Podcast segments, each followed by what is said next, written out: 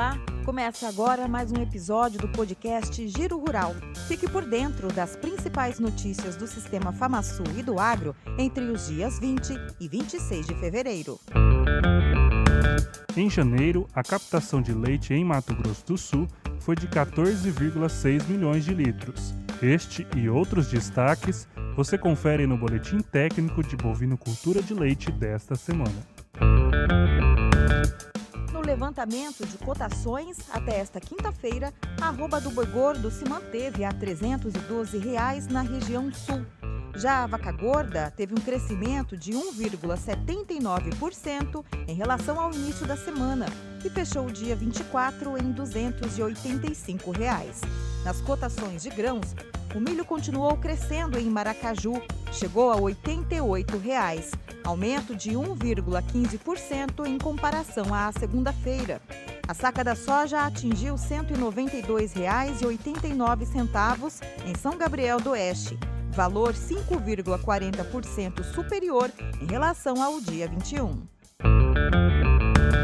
No começo da semana, o presidente do Sistema FamaSul, Marcelo Bertoni, e o superintendente do Senar MS, Lucas Galvão, estiveram reunidos em Brasília com o presidente da Câmara dos Deputados, Arthur Lira, a ministra da Agricultura, Pecuária e Abastecimento, Tereza Cristina, e o senador Nelsinho Trade.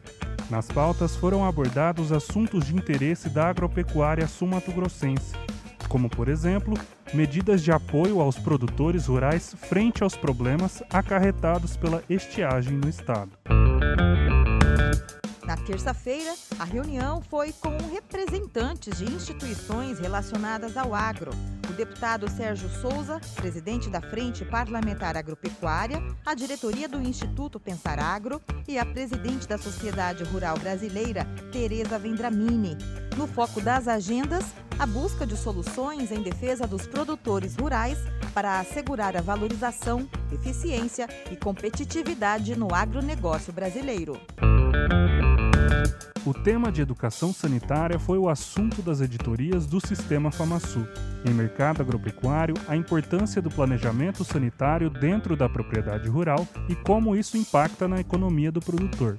Em Educação no Campo, o programa do Senar MS que difunde conhecimentos técnicos sobre sanidade animal aos produtores e trabalhadores rurais.